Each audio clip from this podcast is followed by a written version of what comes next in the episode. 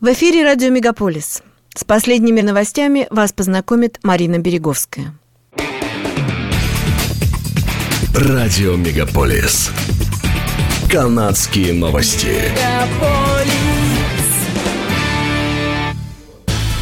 Во вторник лейтенант-губернатор Элизабет Даутсвелл произнесла тронную речь, что знаменует начало новой сессии Антарийского парламента. В ней прозвучало признание о том, что можно сделать больше для снижения нагрузки на систему здравоохранения, но не было предложено никаких новых решений этой проблемы, которая привела к временному закрытию отделений неотложной помощи по всей провинции. В речи были перечислены ключевые пункты программы Дага Форда, включая строительство автомагистралей и других объектов инфраструктуры, привлечение инвестиций в производство электромобилей. А еще в ней отмечается, что, как и было обещано во время выборов, правительство увеличит на 5% пособие инвалидов и привяжет будущее повышение к инфляции. Пандемия коронавируса, требования к изоляции, жаркая погода и отпуска приводят к тому, что у канадцев не остается времени на донорство. Во время пандемии число людей, которые регулярно сдают кровь, сократилось на 31 тысячу. Таким образом, база доноров стала самой маленькой за последние десятилетия. До конца августа в Канаде открыто 57 тысяч окошек на сдачу крови. Канадская служба крови призвала доноров всех групп крови записать записаться на сдачу в ближайшие несколько недель. Потребность в крови, плазме и тромбоцитах существует постоянно, поскольку канадцы, страдающие онкологическими заболеваниями, жертвы несчастных случаев и те, кому делают операции, полагаются на донорскую кровь. Около 2200 водителей автобусов, дежурных по станции, сотрудников службы безопасности общественного транспорта и автомехаников ГОУ проголосовали в пользу забастовки, если ее проведение будет необходимо.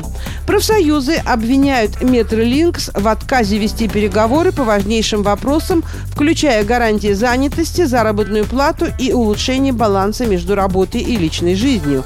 Дата забастовки еще не назначена – но президент профсоюза сообщил, что 93% голосов в пользу забастовки – это самое большое количество голосов в истории профсоюза.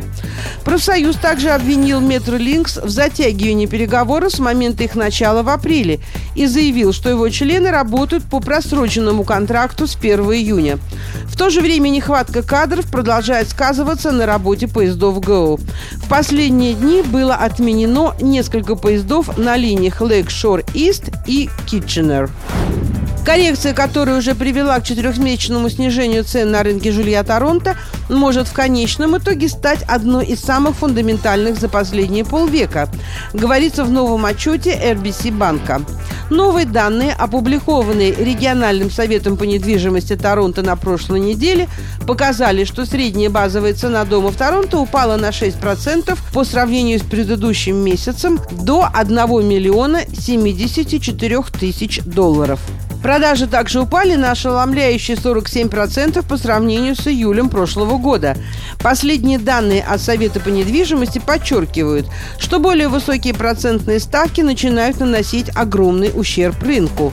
Банк Канады повысил ставку по кредитам Overnight на 225 базисных пунктов с марта и предупредил, что дальнейшее повышение будет необходимо, учитывая, что инфляция остается на почти 40-летнем максимуме.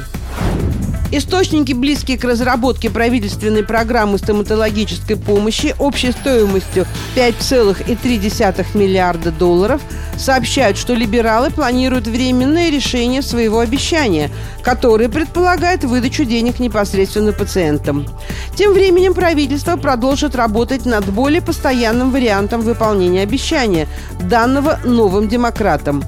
Либералы пообещали им разработать программу стоматологической помощи для семей с низким и средним доходом.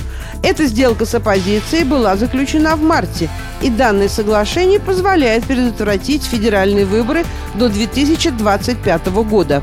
У правительства есть время до конца года, чтобы обеспечить некое покрытие стоматологической помощи для детей в возрасте до 12 лет из семей с годовым доходом менее 90 тысяч долларов. В противном случае новые демократы поклялись отказаться от договоренностей. Школьники Онтарио не будут обязаны носить маски, когда они вернутся в классы этой осенью, подтверждают власти провинции. Большинство протоколов относительно COVID-19 останутся без изменений по сравнению с теми, что действовали в предыдущем учебном году. Тем учащимся и сотрудникам школ, которые хотят продолжать носить маски, они будут предоставлены так же, как и экспресс-тесты на антигены. Новый учебный год в школах Онтарио начнется 6 сентября. Авиакомпания WestJet восстанавливает 17 маршрутов в теплые края, чтобы помочь канадцам избежать холодов этой зимы.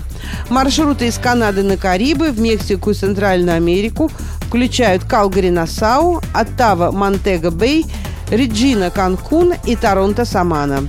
Возобновление маршрутов США включает еженедельные рейсы из Келоуны в Феникс, из Саскатуна в Лас-Вегас, из Ванкувера в Орландо и из Сент-Джонса в Тампа-Бэй. Авиакомпания также объявила о внутренних рейсах между Альбертой и Британской Колумбией. Это были канадские новости на радио Мегаполис Торонто, которые для вас провела Марина Береговская. Не переключайтесь.